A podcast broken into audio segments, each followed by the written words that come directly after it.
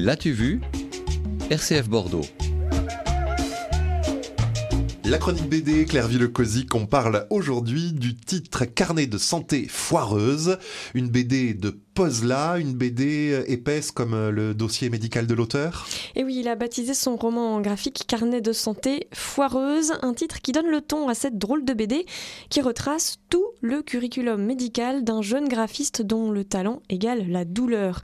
Pozla, c'est son nom d'auteur, a passé des années à souffrir, plié en deux, avec un mal au ventre permanent, la peur constante de ne pas trouver de toilette à temps quand il doit faire caca, et ses proutes bruyants et nauséabonds carrément gênants.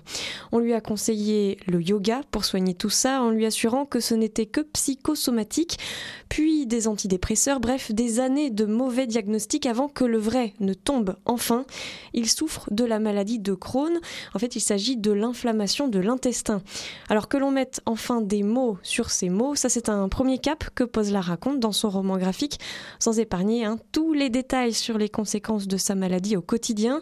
C'est bien ça même le plus frappant dans cette bande dessinée.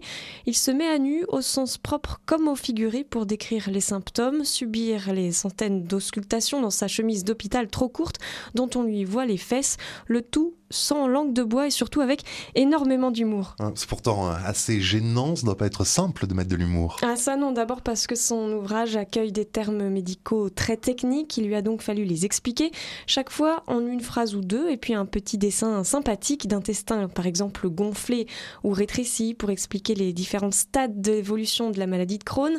Ailleurs, il choisit de représenter tout le staff médical de l'hôpital dans lequel il se fait soigner en membre d'une société secrète où chacun y va de son pronostic.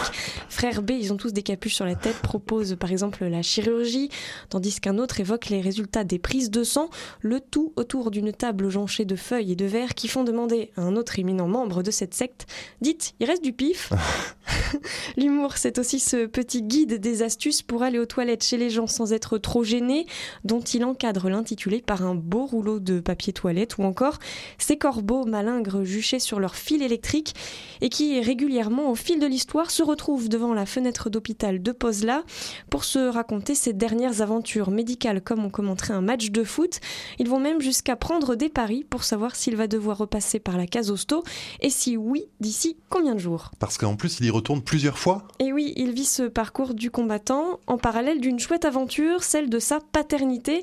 Au début de l'histoire, Maë, la compagne de Pozla, attend un enfant. Ils sont donc deux à avoir une bosse au ventre, chacun la sienne. Au fur et à mesure des pages, le ventre de madame s'arrondit. Celui de monsieur, lui, continue à faire des siennes tandis qu'il renouvelle ses virées dans le service gastro. Et puis Billy arrive, comme un souffle, dans le roman. Le trio va alors se serrer les coudes avec un courage qui inspire le respect. Et en quelques coups de crayon, on s'apaise avec lui jusqu'à la prochaine crise de douleur. Et c'est facile à dessiner la douleur? Bah moi j'ai trouvé qu'elle était un peu à l'image de Pozla, pudique et honnête. Si on peut trouver certaines pages un peu cracra, ce roman graphique n'est jamais dégoûtant ou choquant. Sur certains dessins, la sensibilité du trait, les couleurs vives, la ligne charbonneuse sonnent comme un appel au secours d'ailleurs. Ils sont souvent estampillés d'un petit logo en forme d'intestin garanti réalisé sur le vif pour bien les distinguer des autres dessins réalisés après. Après, c'est après l'hôpital, la douleur, la déprime. Pozla a pu finir le livre une fois qu'il a réussi à s'en sortir.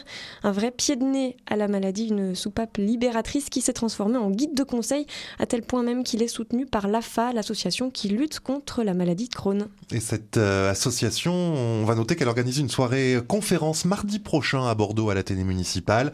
Euh, on pourra y entendre d'ailleurs euh, témoigner Pozla, l'auteur de cette BD Carnet de santé foireuse paru chez Delcourt. Et il sera, pour la partie plus médicale, accompagné du professeur David Lahari du service d'hépato-gastro-entérologie du CHU de Bordeaux. Merci Claire Villecozic, à bientôt. À bientôt.